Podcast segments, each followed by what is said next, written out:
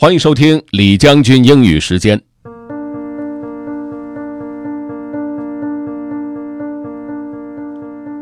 各位好，今天呢，我们来说说 Christmas gifts。呃，不知道大家收到过让自己最喜欢的礼物是什么，或者自己最不喜欢的礼物又是什么呢？我们来听听看，呃，在好莱坞的明星们，他们都有什么样的经历？Let's get started. Have fun.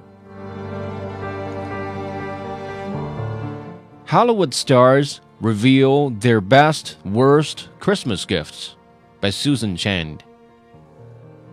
Still hunting for that perfect present for family or friends? Maybe this will help. With Christmas shopping season well underway, Reuters asked a number of stars about their best and worst Christmas gifts. A Star is Born actor and director Bradley Cooper said his favorite present was a conducting baton he got when he was eight years old. Mary Queen of Scots star Saoirse Ronan also went back to childhood to answer the question. She said Harry Potter related presents are on the top of her list. She recalled that Christmas is probably the best year of my life. Joe Alwyn also stars in Mary Queen of Scots. He said his favorite present was a big toy car.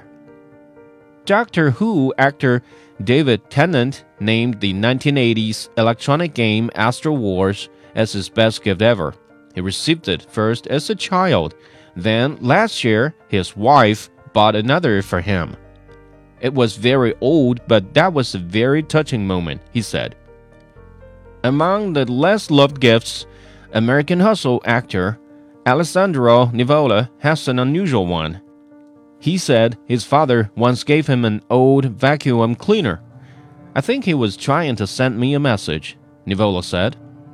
Movie star Leslie Mann noted the old trick of buying someone a gift that you will enjoy yourself. My husband likes to give me presents like trips that he wants to go on, she said.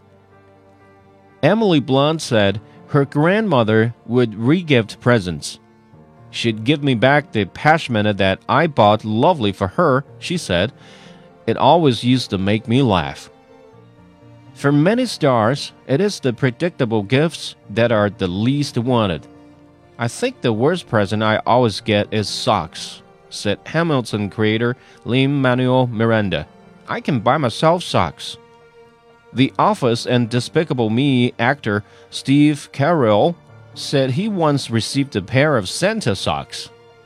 Those ones, like the aunt who has met you three times, sent you, and doesn't really know your likes or dislikes, just get something at the gas station on the way over, that kind of gift, he said, but it's done out of love.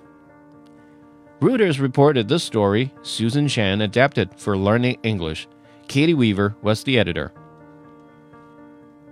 听起来，这些接受采访的明星给他们留下最深印象的礼物，通常是在他们童年的时候得到的。长大之后，反而就没有那么强烈的刺激了。可能对于很多人来说都是这样的。呃，不管礼物是好是坏，是贵重还是便宜，中国有句古话说得好：“礼轻情意重嘛。”如果你想回听本期节目，可以关注重庆之声的微信公众号“重庆之声”，点击品牌进入李将军英语时间就可以了。还可以在喜马拉雅 FM 上搜索李将军，就可以找着我了。OK，that's all for today. Thanks for listening. This is Generally 李将军。下期节目见。